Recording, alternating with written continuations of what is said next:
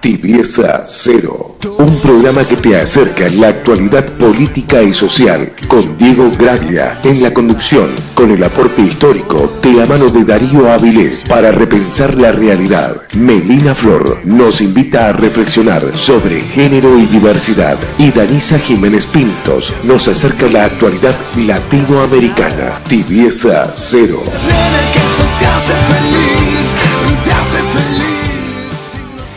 Buenas noches, bienvenidos a la segunda temporada de Tibieza Cero acá por el aire de FM Alternativa 96.9. Nos tomamos unas vacaciones largas, pero volvimos en este 2 de junio de 2022 con equipo nuevo. Hay una, una persona, un compañero que ya no va a estar más con nosotros, Martín que, bueno, tiene otras obligaciones.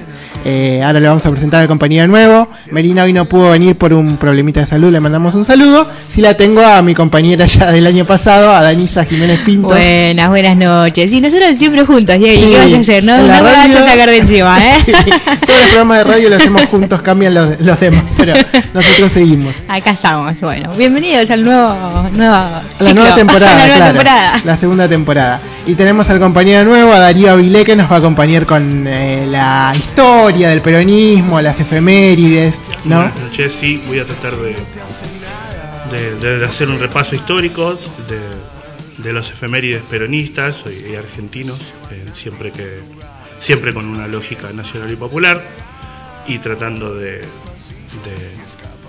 de, de ser lo más objetivo posible.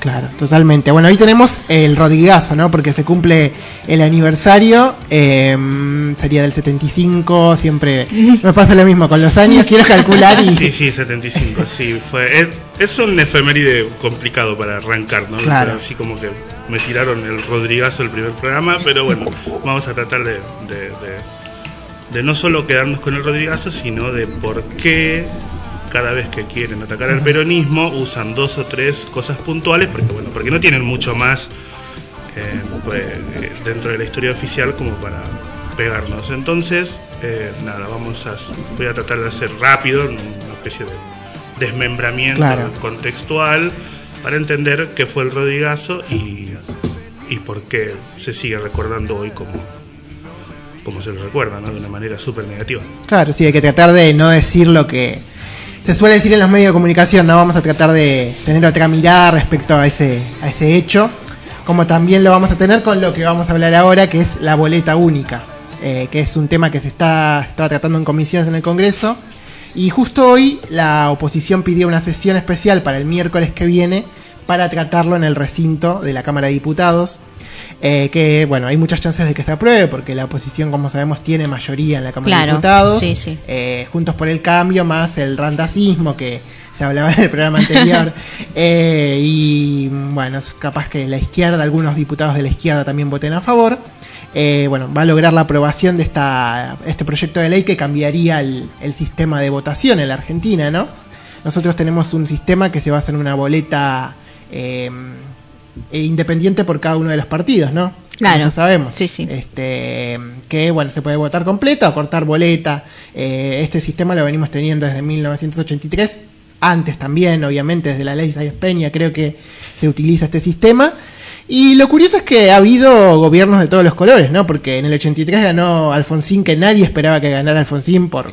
Claro, con este mismo- con el sistema Con este mismo sistema, tenemos, claro. sí, totalmente. después ganó Menem, después de la Rúa, o sea, un gobierno de cada uno de los dos partidos tradicionales. Sí. eh, hasta que en el 2015 ganó Macri, que ni siquiera formaba parte ni del radicalismo ni del peronismo, y también ganó con este sistema.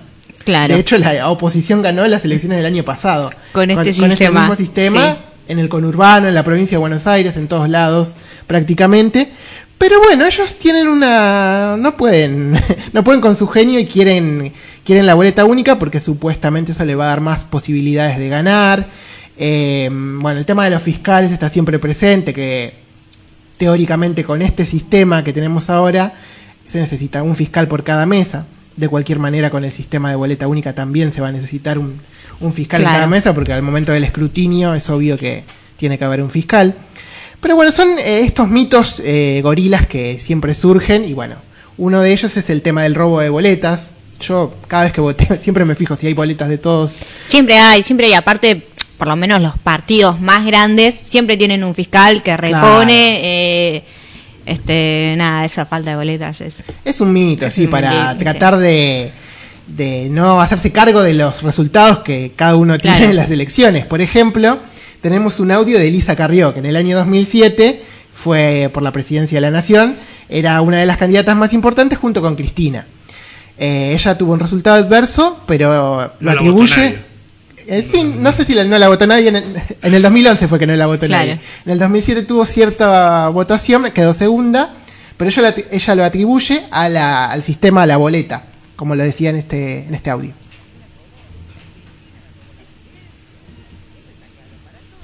había segunda vuelta, se ordenaron robar boletas, se compraron fiscales, se terminó, se anunció la victoria a las 6 de la tarde, claro, y yo mantuve la paz. Yo mantuve la paz. Bueno, muy bien. Ahí estaba que decía que Cristina le robó la elección en el 2007 Cristina sacó 46% de los votos y ella 23, o sea que la duplicó en votos. Claro. Eh, tendría que haber robado, no sé, una cantidad de boletas. Eh, sí, no, una cosa. sí, sí, 20 millones de boletas, no sé. Eh, pero bueno, ella, según su pensamiento, perdió las elecciones del año 2007 por, por el robo de boletas. Así que hubiera sido presidenta Carrió en el 2007, del 2007 al 2011. Así que bueno, sí, esas son las... Y aparte, quería otra cosa, que, em, hay que ver ¿no? cuál es el negocio que hay detrás de esto, ¿no? Porque veía también un, un informe donde, si no me equivoco, en Rosario, en la ciudad de Rosario se utilizó este sistema y gastaron casi el doble de lo que se gastó en provincia de Buenos Aires con el sistema de diferentes boletas, digamos, ¿no? Eh, también, eh, de, ¿cuál es el negocio, no? Porque, digo, supuestamente para ahorrar, pero está demostrado que en las ciudades de Rosario eh, han gastado mucho más plata con el sistema de boleta única. Claro, claro, ellos tienen, no solo en Rosario, sino en Santa Fe, en Santa Fe sí. el sistema de boleta única, que es boleta única por cada cargo, o sea, por ejemplo, para el cargo de gobernador tienen los candidatos, para diputados. Y bueno, esto teóricamente hizo que, por ejemplo, Amalia Granata fuera electa diputada provincial por el hecho de que figuraba solamente su cara. Eh, cuando uno vota en una lista de diputados es una lista de varios candidatos. En el caso de la provincia de Buenos Aires son 35. Si vos ves solo la primera persona que va a ser el, candidato a diputado, bueno, eh, cambia totalmente lo... No sabes que estás votando en realidad porque conoces solo el, primer nombre del candidato. Y bueno, esto es lo que pasa en Santa Fe. Después en Córdoba hay otro sistema en el que todos los cargos y todos los partidos están en una única boleta. Eh, y ese es el que se pretende pretende eh, no me sale la palabra ahora para la próxima a nivel nacional con este proyecto de ley eh, que yo creo que pretende oscurecer lo que son las elecciones porque si lo eh, implementamos de un, año, de un año para el otro, como el, año que viene va a haber elecciones, eh, va a haber seguramente inconvenientes con el escrutinio, va a haber eh, muchos problemas y muchas dudas sobre el resultado, cosa que no ocurre con, el, con la boleta actual. Por ejemplo, una de las que fue a defender a comisiones este sistema de boleta única fue María Cecilia Ferrero, que es la apoderada de la coalición cívica, justamente el partido de Carrió, y es legisladora porteña. Y ella hablaba de la boleta única de esta manera. Pero me parece que todos tenemos claro que el objetivo que debemos proponernos cuando estamos trabajando sobre estas reglas es que lo que tenemos que reducir es la desconfianza en el proceso electoral, garantizar la incertidumbre del resultado electoral. Garantizar la incertidumbre del resultado electoral. Sí, ahí estaba, bueno. Se tuvo un acto fallido que decía que quería garantizar la incertidumbre del resultado electoral. Bueno, yo creo que eso es lo que... Eh, sí, es lo que realmente quieren hacer. lo que quieren hacer, empiojar todo y bueno, salir a denunciar fraude y demás. A mí me resulta extraño igualmente porque en teoría tendrían bastantes chances de ganar con este sistema sin hacer todo esto, pero también es una forma de marcar la cancha no al gobierno y mostrar que ellos tienen mayoría propia en, diputados, vamos a ver qué pasa en el Senado, ahí están más parejos. Eh, y bueno, veremos que, cuál es la movida que hace Cristina en ese en la Cámara Alta. Después está el, el, veto que puede tener el presidente. Para, para voltear un veto necesitas los dos tercios de los diputados y de los senadores. Ahí ya no lo podrían conseguir. Pero bueno, veremos qué es lo que ocurre. También tenemos un audio de mm, Rodolfo Tailade que habla un poco, un resumen de todo lo que nosotros venimos diciendo respecto a la boleta única y lo escuchamos ahora. Es una gran hipocresía esto de que quieren mejorar el sistema electoral. No quieren mejorar nada, lo que quieren es eh, que no gane más el peronismo y ellos consideran el sistema electoral actual el peronismo siempre va a tener chances de ganar porque milita la elección, porque lleva la boleta a las casas, porque la boleta es un instrumento de conversación con el con el elector. Lo que están buscando es justamente, me parece, un gran despelote al momento del recuento de votos. Es, es un asco, es verdaderamente repugnante escuchar que los votantes del Frente de Todos van son esclavos que van arrastrados por los punteros, faltó decir narcotraficantes, eh, en cambio los votantes del, del, del Juntos por el Cambio son tipos libres, voluntarios, que concurren este, sin ninguna presión. Bueno, ahí estaba un poco el audio de Tailade que, que resumía lo que nosotros veníamos diciendo, ¿no? Siempre este, este mito de que los votantes peronistas eh, lo hicieron porque un puntero le dio la boleta o porque eh, el voto en cadena, porque no sé qué, y los votantes que, que, sufragaron por Juntos por el Cambio lo hicieron porque son libres, democráticos y demás. Eh, bueno, esto es un poco la, la, dicotomía que marca la historia argentina, ¿no? Civilización o barbarie, bueno, ahora está enmarcada en este cambio del sistema electoral, del sistema con el que nosotros emitimos nuestra opinión cada dos años y bueno, que es muy importante obviamente para, para el, destino del país. 20 minutos pasaron de las 8 de la noche y seguimos de esta manera con Tibieza Cero.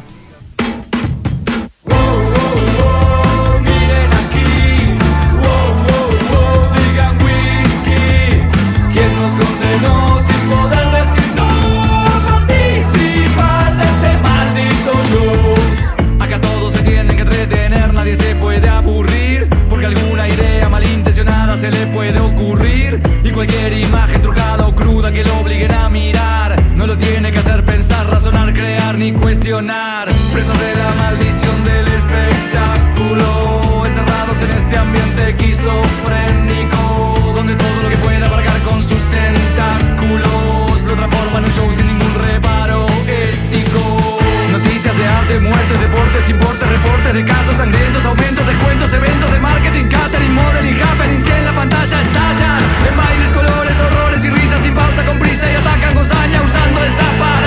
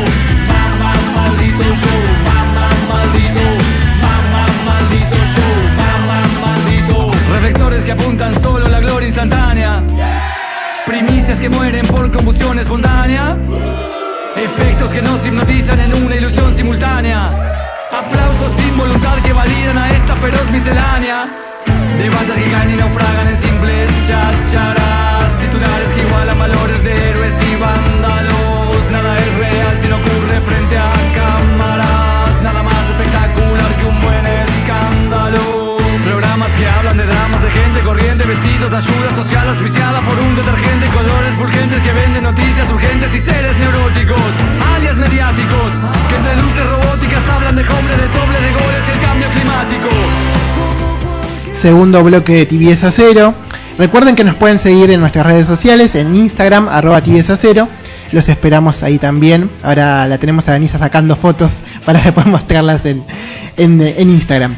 Ahora vamos a pasar al bloque de las efemérides, como decíamos. Vamos a hablar del Rodrigazo, que es una fecha que marcó eh, la historia argentina, porque fue el preludio de lo que después fue el golpe de 1976. Yo creo que fue como la excusa eh, para eh, después terminar de aplicar lo que el Rodigazo inició en algún punto. Eh, hay funcionarios que formaban parte del equipo del Ministerio de Economía, Celestino Rodrigo, que después formaron parte también del equipo de Martínez de Oz. Así que bueno, ahora un poco Darío nos va a contar eh, qué pasó en el, en el Rodigazo. Buenas noches. Sí, el, el Rodrigazo fue un, es lisa y llanamente un, un, un aumentazo de precios eh, sin precedentes hasta ese momento y sin precedentes para un gobierno peronista, ¿no?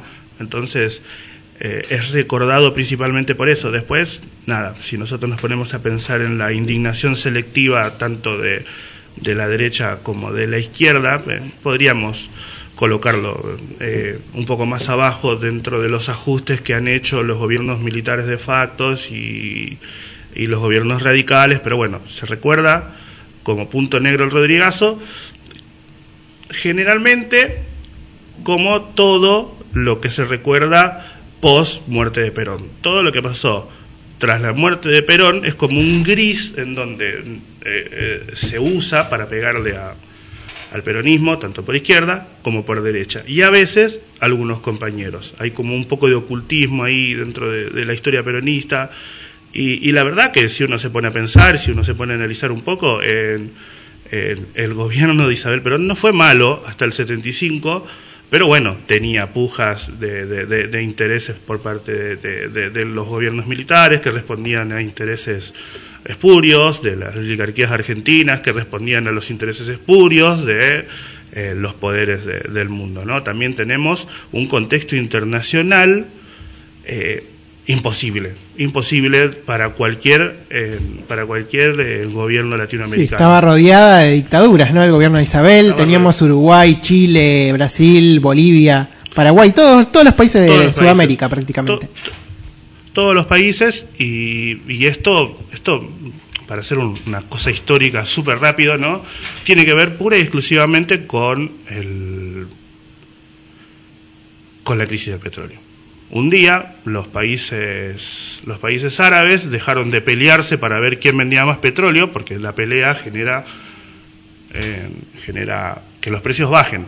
Se juntaron y acordaron subir los precios. Cuando el petróleo sube, eh, genera una crisis mundial eh, estrepitosa que llega a todos lados. Pero también genera un montón de liquidez en dólares muy baratos. El dólar estaba muy barato porque había muchos dólares, mucho petrodólar. Entonces ellos lo ponen en los bancos con la idea de ganar con la tasa de interés. La tasa de interés baja un montón y empieza a perder valor. Entonces los bancos qué tienen que hacer para que para devolver ese interés, ¿no? que, que de, la, de los de los petrodólares que estaban en los bancos, tienen que prestar la plata. ¿Quién quiere la plata tan barata? No la quería nadie. Entonces, ¿qué hicieron? Se la prestaron por medio del Fondo Monetario Internacional a la fuerza con un montón de dictaduras a Latinoamérica. Latinoamérica fue usado para recibir los petrodólares generados por la crisis del petróleo. Entonces, en ese contexto, y ya podríamos empezar a dejar de echarle la culpa de un par de cosas al gobierno de Isabel Perón y al peronismo. Pero bueno, no va a pasar, porque la historia la cuenta el que gana, ganaron ellos y nos infaman, nos infaman constantemente con, con, la historia con, con, esa parte de la historia peronista. Pero bueno, si nosotros podemos hablar de Isabel Perón como una persona que eh, eh, estatizó o volvió al Estado en las radiodifusoras, las televisoras, estatizó las bocas de expendio de, IPF y marcó el precio, lo que generó un montón de ganancias para el Estado ella aprobó la ley de contrato de trabajo. La ley de contrato de trabajo argentina es única en el mundo. No hay muchos países, se puede hablar de Italia, eh, y parás de contar que, es, no es una ley larga, no es una ley grande, pero cuando vos la lees decís, esto es peronismo puro. Sea, todo lo que está escrito en la ley de contrato de trabajo está en defensa de los trabajadores. Cualquier duda que quede dentro, cualquier gris que quede dentro de la relación entre trabajador y obrero, entre trabajador y, empleador, se, dicta a favor del trabajador. Entonces, eh, se hizo peronismo durante, durante la primera parte, por lo menos, del gobierno de, Isabel, después se hizo ingobernable porque teníamos a, a, las guerrillas sediciosas atentando en contra de un gobierno eh, democrático, teníamos a las derechas eh, empujando para que se rompa el pacto social, que ya no estaba funcionando el pacto social, porque el pacto social, no sé si se acuerdan, el, pacto social de Perón era un pacto en donde los empresarios no aumentaban los precios y los trabajadores no tenían aumentos de salariales, entonces era como una especie de, de, congelamiento. ¿Qué pasa? Los empresarios no lo respetaron y empezaron a, a romper ese pacto pero no fue el peronismo el que rompió el pacto, fueron los empresarios, chicos. Entonces, ¿por qué siempre, eh, siempre se culpa al, peronismo? ¿no? Eh, Post Rodrigazo, eh, lo que hace la CGT es el primer paro a un gobierno peronista, un paro general en la historia. Y eso también es peronismo, porque nosotros a veces nos, nos recortamos la idea de lo que es el peronismo y en realidad el peronismo es un movimiento de masas, no es el partido entonces, bueno, el movimiento de masas le hizo un paro para decirle, chicos, es un montón. Y Rodrigo eh, tuvo, eh, se tuvo que ir, se fue con se fue con López Rea, que era otro de los de los muñecos ahí que estaba que, que estaba así como haciendo cualquiera. Sí, era uno de los que operaba, digamos, también para que el gobierno vaya a un lado determinado y fue el que trajo a Rodrigo en un punto porque era funcionario del primero. Era parte de su logia y, y, nada, tampoco es que la economía era un desastre, había 2% de desocupación y, era una época turbulenta para todas las carteras, o sea, hubo cuatro ministros de Economía durante el, periodo de Isabel Perón, pero hubo seis en el Ministerio de, de Desarrollo, o sea, eh, el promedio es cinco, el promedio es cinco ministros por ministerio. O sea, era un quilombo el país. Entonces, bueno, eh, eh, la historia oficial, y la historia oficial se comprueba muy fácil. Pongan Rodrigazo en Google y van a ver que las primeras 10 búsquedas son de Clarín, de La Nación, de la Izquierda Diario, de la prensa obrera, todos partidos de izquierda o de derecha. Entonces, claro, menos, te revientan la cabeza contándote una historia que no fue tan así. Entonces, nada, te ves a la prensa obrera diciendo que era un régimen terrorista, y no, era un gobierno democrático, chicos. Entonces, eh, bueno, después, nada, en la pelea o en la discusión militante, siempre vas a ver alguna persona del partido de izquierda que use esta terminología, pero tiene que ver más con la manera en la que, la que fue educado, no en la información que reciben. Y bueno, nosotros tenemos ese gran problema de comunicar poco o de no o de no contar nuestra historia. comunicar mal. Comunicar mal. somos un poco temerosos para hablar de esa época. Y bueno, qué sé yo. Para mí, e, estatizar eh, las bocas de, expendio de IPF fue un, montón. O sea, puso, puso a todos de culo. Dijeron, esta mina.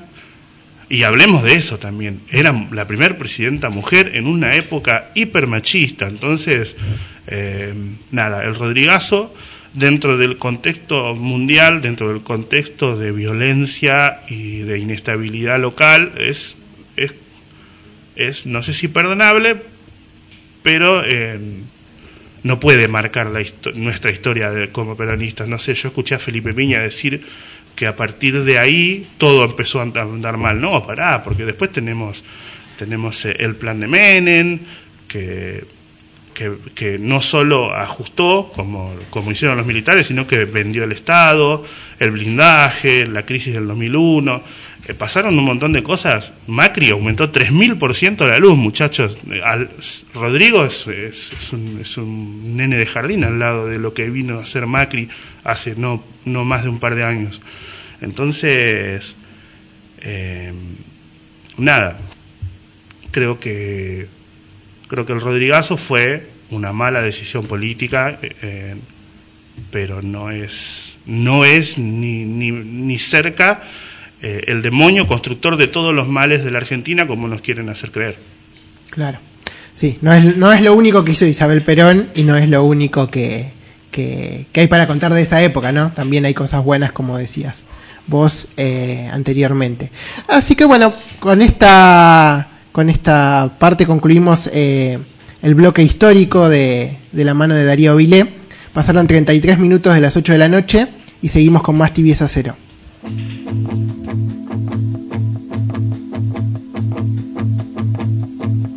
No sé si me puse serio, me estoy riendo.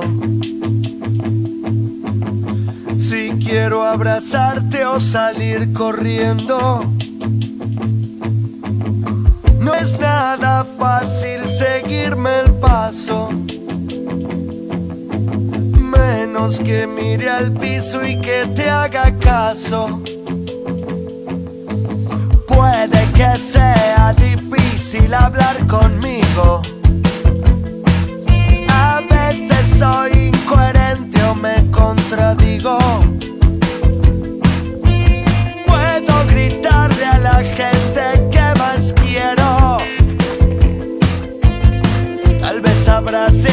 Todos mis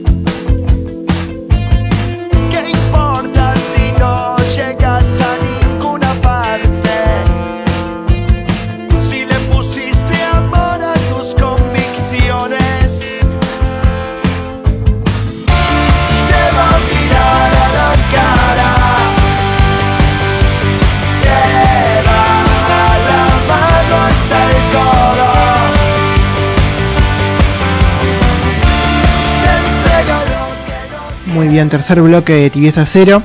Y ahora vamos a hacer una entrevista muy importante porque vamos a hablar con María Roldán. Ella es la madre de María Luján Barrios, que desapareció el 3 de diciembre del año pasado cuando salía de su casa en un remis en la localidad de Luis Guillón. Eh, hola María, buenas noches.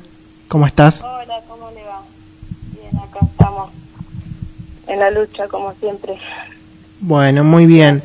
Te queríamos preguntar cómo está llevándose a cabo la investigación de lo que pasó con María Luján, eh, pasados tantos meses de, de- su desaparición. Sí, bueno, esto está muy complicado porque, viste, este, los fiscales que estaban antes acá en Monte Grande, este, nos costó para, para que entiendan quién era el culpable y bueno, este, por ahora, cuando lo cambiaron, bueno, está detenido un tal Becerra, este, que está detenido por la causa de María Luján, porque fue el último que estuvo con ella. Y bueno, este, mm, yo me siento muy bien, muy apoyada por los fiscales que están, este, Diego Rossi, eh, Pablo Rossi, digo, perdón, este, y su equipo, este, y, y bueno, este, hay mucho rastrillaje, estuvo la última que, hicieron ahora ya trae correo, este, estamos esperando las pericias de, del dron, este que se hizo ahí, mm, atrás del correo, toda esa parte, eh, eh, es todo el- es grande el previo ese que se hizo en la reserva, este entonces bueno se hizo con los drones porque es un lugar muy peligroso. Y bueno este va a estar las pericias recién para el 9 de junio. Así que estamos esperando eso para ver qué sale. Y bueno y, y rastrillaje se va a hacer según este lo que sale en el dron no y Claro. bueno por ahora la investigación sigue. Y bueno este otro detenido no hay. ¿El detenido era el remisero que iba, que la llevó ese día? ¿Eh? ¿El detenido era- el remisero que la llevó ese día? No, no, no, no, no. Este, ese es otro remisero, no es el de la Fiorino Blanca. Ah, Este, por eso yo lo aclaro siempre que no es el remisero que lo llevó ese día este, de mi casa. A de mi casa salió y ella no se perdió de Luis Guillón. De Luis Guillón volvió a las, las, para Jahuel. Ella, o sea que ella no se perdió de Luis Guillón, ella salió de Luis Guillón y volvió a la, a la para Jahuel. Claro. O sea, ella se perdió en el barrio El Jahuel. La última que nosotros tenemos la imagen de, de, cámara eh, es de la estación de, de Jahuel, este, 3 y 43 de la mañana, y bueno, y de ahí después, bueno, este, no se sabe para qué lado agarró, pero bueno, supuestamente se subió en el remis de este hombre eh, de Serra, de ahí no se sabe más nada. ¿Y este hombre que era del Jahuel, eh, este hombre Becerra que está eh, detenido? del, barrio La Morita. De La Morita. Él vivía en, vivía en el barrio La Morita, eh, alquilando. Entonces, bueno, ahí tuvimos, este, tuve dos testigos que salieron, me vinieron a decir, este, bueno, que escucharon gritos a las 5 de la mañana, el día 4, ya viene a ser 4, o sea que ella está desaparecida del día 4, no del 3. El 3 salió de mi casa. Claro. Y bueno, eh, por sí nosotros decimos, yo digo el 3, pero es este, el 4 de diciembre, porque por última vez se vivió el 4. Eh, y bueno, eh, se escuchó gritos de auxilio de una mujer, tengo dos testigos que fueron, declararon, un chico de 17 años y, otro muchacho de 36 años. Y bueno, la fiscal de acá no, no tomaba conocimiento de eso. El chico, eh, tal vez Serra pareció mordido, con un mordiscón en el brazo. Y bueno, la fiscal no era pruebas, quería más pruebas. Bueno, ¿qué más prueba quería eso? Sacó la plata que tenía eh, del mercado pago, pidió plata con el celular de mi hija. Él dice que, que mi hija le vendió ese día, esa misma noche, o sea, el día 4, ella le vendió a él el celular. Él agarra su celular, va a, y lo vuelve a vender. Él hace la transferencia, pide plata, como que hizo mm, este, desviar la, la, la investigación mandando mensaje que, eh, que ella estaba trabajando en Pilar, cuando nosotros nos cansamos de ir a Pilar. Y yo le decía a la fiscal que eso es eh, falso, porque no es verdad, porque ella no conocía a Pilar, no conocía a nadie de Pilar. Recorrimos de punta a punta Pilar nosotros con patrulleros y nada se sabía nada. hicimos empapelar todo Pilar nosotros lo empapelamos. Con mis hijas, mis hijos, mis nietas, que íbamos en los patrulleros. Y bueno, y así. Y yo le decía a la fiscal, eso es falso, eso es falso. Cuando nosotros nos cansamos de rastrillar por allá, veníamos acá, rastrillamos acá, andábamos por todo el con los patrulleros, por todo el barrio. Cuando nosotros recorrimos todo el día 25 a la noche, amanecimos recorriendo calle por calle en la calle en el barrio Jahuel en el lado que encontraron el, el documento nosotros estuvimos hasta las 5 de la mañana en ese lugar y al otro día aparece el documento en la calle eso es para eh, desviar la, la investigación toda ¿por qué? porque nosotros íbamos mucho para el barrio La Morita entonces querían todo este tipo, quería este, desviar la investigación. Claro. Entonces, ¿qué más prueba quería la, la fiscal? Eh, ¿Cómo observó la reacción de la gente? Porque hubo una gran cantidad de movilizaciones, ¿no? Desde que se supo de la desaparición de María Luján, eh, yo creo que hubo una, una reacción por parte de lo que es Echeverría, el Jahuel, muy, muy buena. No sé cómo lo observa usted. Sí, sí, sí. Eh, mi hija fue muy conocida por el barrio porque era una persona muy este, conocida por la gente, por las amistades que tenía. Y bueno, este, la gente que me está apoyando, y ustedes saben como, como los movimientos que hicimos es muy grande, pero jamás y rompieron nada, que fue siempre pacífico, pero con mucha bronca, con mucha bronca la gente este, pero los demás no tienen la culpa, ¿entendés? Porque nosotros no vamos a ir a romper algo de la gente que, eh, para, ¿para qué? Eh, o vamos a ir a la comisaría a hacer, a romper todo si la gente no, la, la, hay policías que no, no tienen nada que ver.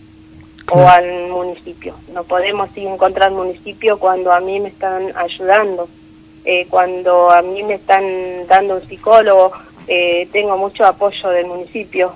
Gracias a Dios tengo mucho apoyo, no solo con, con mis nietos que están con, que no está su mamá, que no aparece su mamá. Ellos le lo apoyaron de mil maneras, de todos lados.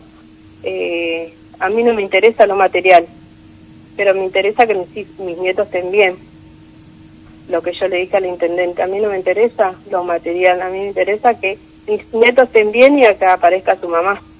Lo que más queremos es que aparezca ella, que esto se haga más, este, que la gente no se olvide que, que ella, como dijeron, que, que ya había aparecido, no apareció, eh, no tenemos respuesta todavía, pero este, están, eh, estoy conforme con la investigación que están haciendo estoy muy conforme con, con los investigadores que están ahora, este, con todo, no solo con, con la policía eh, de la federal, que están trabajando muy bien. Muy bien. Eh, no sé. Em, si alguien sabe algo y no se animó a decirlo hasta el momento, ¿a dónde tendría que llamar para, para comunicarlo? Y bueno, está el número del municipio, este, que está en todos los carteles, eh, al 911. Eh, y bueno, eh, yo no te puedo dar mío porque mm, claro. ya, me, ya tuve muchos problemas por eso, por dar mi, número de teléfono y me llamaron este, pidiéndome plata. Mm. Ellos saben que yo no tengo plata, entonces me piden más o menos lo que yo sé que ellos saben lo que yo puedo dar, ¿entendés? Entonces, no quiero dar mi número de teléfono solamente del municipio y 911. Claro. Así que estos son los números que, están en todos los carteles, este, con la recompensa que hay de 4 millones de pesos. Eh, y bueno, y alguien que, que ve, que la vio, que sabe, yo quisiera que que ponga una mano en el corazón y, salga a dar la cara y hablar, este, que va a ser bien guardado, no se va a este, eh, sacar a la luz su nombre, su apellido, se lo va a preservar. Así que le pido, si es madre o es joven o es que piense que tiene puede ser hoy mi hija, y mañana puede ser tu hermana o, o tu hija si es alguna mamá. Este, hoy es la mía y mañana no sé qué.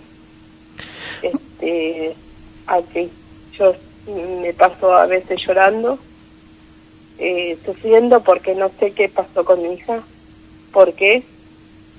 Este, por ahí pienso que ella vio algo que no tenía que ver o sabía algo que no tenía que saber.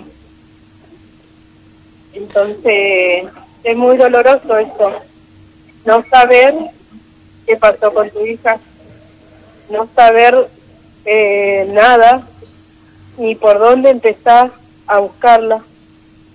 Yo me he rastrillado todo este el barrio ya. No hay lugar que no me he recorrido.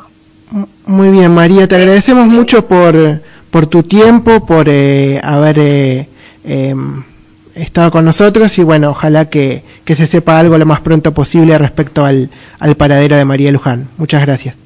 Eh, muchas gracias a ustedes y, y yo no sé cómo agradecerle por la comunicación que tuvieron conmigo y bueno, este, mil gracias y, y la vez que quieran este, que yo dé una información o tenga alguna información, le voy a mandar un mensaje para que difundan. Bueno, muchísimas gracias. Eh. Hasta luego. Buenas noches. Estábamos hablando con María Roldán, que es la madre de María Luján Barrios, em, que em, desapareció el 3 de diciembre o el 4 de diciembre, como decía ella, de 2021 en, en el Jahuel. Eh, vamos a ver los números que del municipio que ella decía, 4290-3335, o si no el centro de atención al vecino, que es 4290-6800, o el 911, obviamente, que es otro de los números, si saben algo o eh, necesitan decir algo sobre el tema, bueno, esos son los números de teléfono para brindar esa información. Vamos a seguir con más tibieza cero.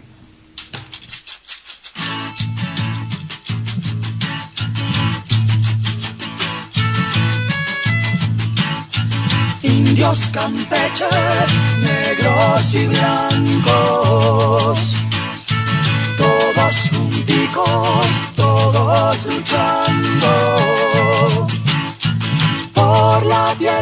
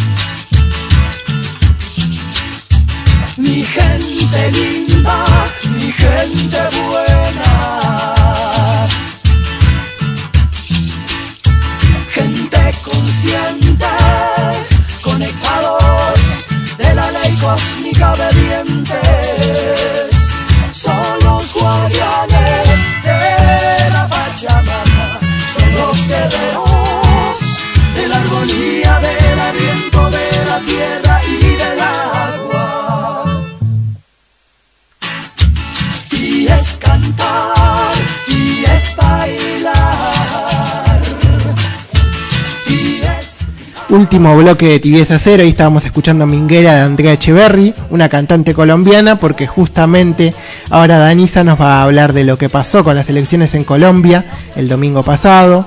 Eh, hubo algunas sorpresas ¿no? con, el resultado de estas elecciones. Así es. eh, bueno, en principio tres datos, ¿no? De las el resultado de las elecciones. Eh, en principio se va a una segunda vuelta, un balotage, con una de las sorpresas. Eh, bueno, está este balotage de Gustavo Petro, el candidato de la izquierda y del progresismo.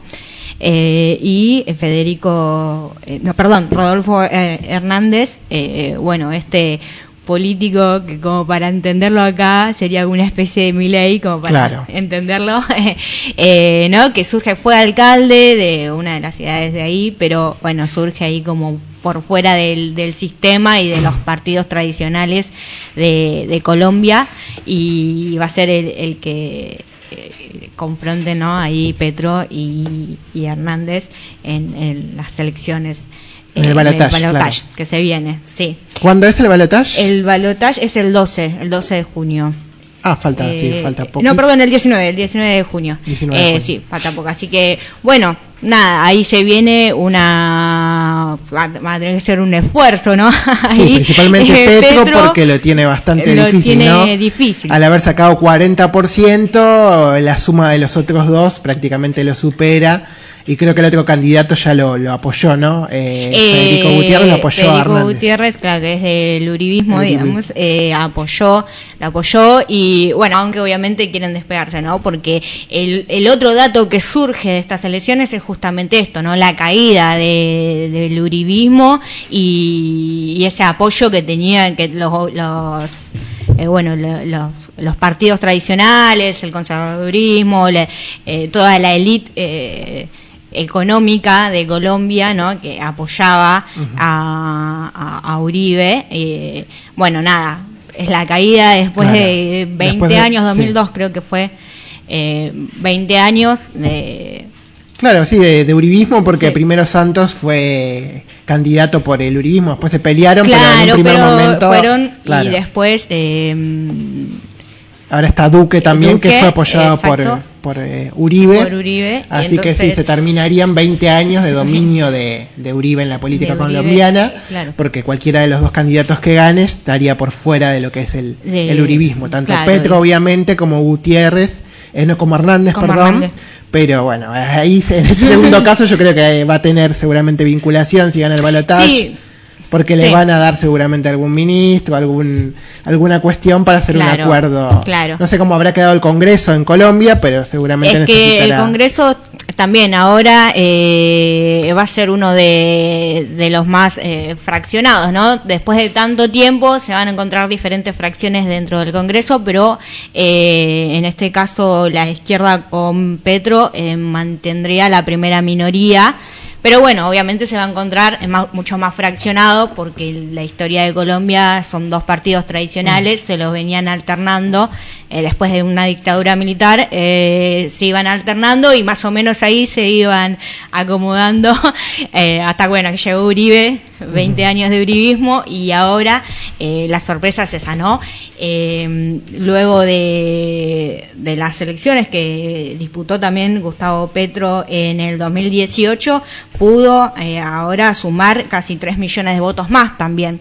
Entonces, eh, también ese es otro de los datos, ¿no? Claro. Eh, sí, hubo un crecimiento muy importante de la, izquierda, por más que no le alcanzó para ganar en primera vuelta. Por ahí las encuestas, como siempre, siempre fallan las encuestas, últimamente decían como que había posibilidades de que ganara en primera vuelta. Claro. Eh, quedó bastante lejos porque en Colombia necesita más del 50. Eh, acá hubiera ganado en primera vuelta, pues 40 más 10 de diferencia hubiera ganado en primera vuelta.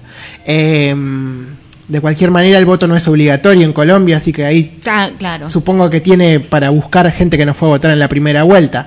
Es la única esperanza. Es la única esperanza, sí, mientras que el candidato Rodolfo Hernández lo busca por redes sociales, eh, últimamente, bueno, obviamente tiene su espacio en los medios hegemónicos de comunicación, ¿no? Tiene mucho más espacio que Petro para difundir eh, su propuesta electoral eh, digamos que de los dos candidatos el que tiene propuesta en realidad eh, de gobierno es Petro. Claro. Eh, Hernández, Rodolfo Hernández, eh, es un poco más de lo mismo, ¿no? Es todo muy vacío y... Sí, igual, no, no, sé si es tan vacío, porque había dicho que él... No, bueno, en realidad tan vacío no, claro, sí. Porque, claro, se, se, pisan solos, como ya hablábamos de lo de ley, del mercado de, de, órganos, digo, no sé si eso ya, ya me parece que se ceban un poco con el tema de la, de la presencia en los medios y dicen cualquier cosa en un momento. Sí, este, sí. Como Qué difícil la tiene Colombia, ¿no? Creo que está haciendo un proceso inverso, el, el ascenso de las derechas, eh, bueno, de las derechas, porque es el nombre hegemónico, porque en realidad si, si escarbas un poquito a mi ley no responde a ninguno, a ninguno de los aspectos principales de los liberales, ¿no? Es, es, un, es un sinvergüenza. Pero bueno, eh, Colombia es un país que viene con una historia muy violenta, mm. muy sumida bajo el bajo el yugo de, Estados Unidos y bueno, el ascenso de la izquierda es, es no, no es más que, que el hartazgo de la gente, ¿no? Qué sé yo. Todo surge de acuerdo a un contexto. Sí, sí. No sé, Marx habla de capitalismo cuando el capitalismo surge, eh, Néstor y Cristina surgen como, como eh, resultado de, de, la represión de las dictaduras y el asesinato de sus compañeros. Entonces, bueno, dentro de, nada nace de un repollo y el ascenso de la izquierda en Colombia no es más que una muestra de, de eso, ¿no? De, sí, sí de la violencia y de la miseria a la que está sumido el colombiano. el sistema económico que tiene ya, ya es inaguantable para el pueblo colombiano, digamos, ¿no? Totalmente, sí, sí, sí. Bueno, también recordemos, por ejemplo, me acordaba del, de Lula, que estuvo cuatro elecciones hasta que ganó en el 2002 y bueno Petro viene subiendo, esperemos igual que gane la segunda vuelta, pero en el caso de que no, bueno, puede tener una chance dentro de cuatro años y, finalmente cambiar lo que es la realidad colombiana que es tan difícil hace tantos años, principalmente con la violencia y los, los campesinos desplazados, toda esta cuestión, el narcotráfico, obviamente. Eh, así que bueno, es bastante difícil la realidad de este país latinoamericano que esperemos que, que pueda encontrar una, una salida. Nosotros ya nos despedimos, llegamos al final de Tibieza Cero, de este primer programa de la segunda temporada. Nos reencontramos el próximo jueves, dentro de una semana, a las 8 de la noche acá en FM Alternativa 96.9. Muchas gracias.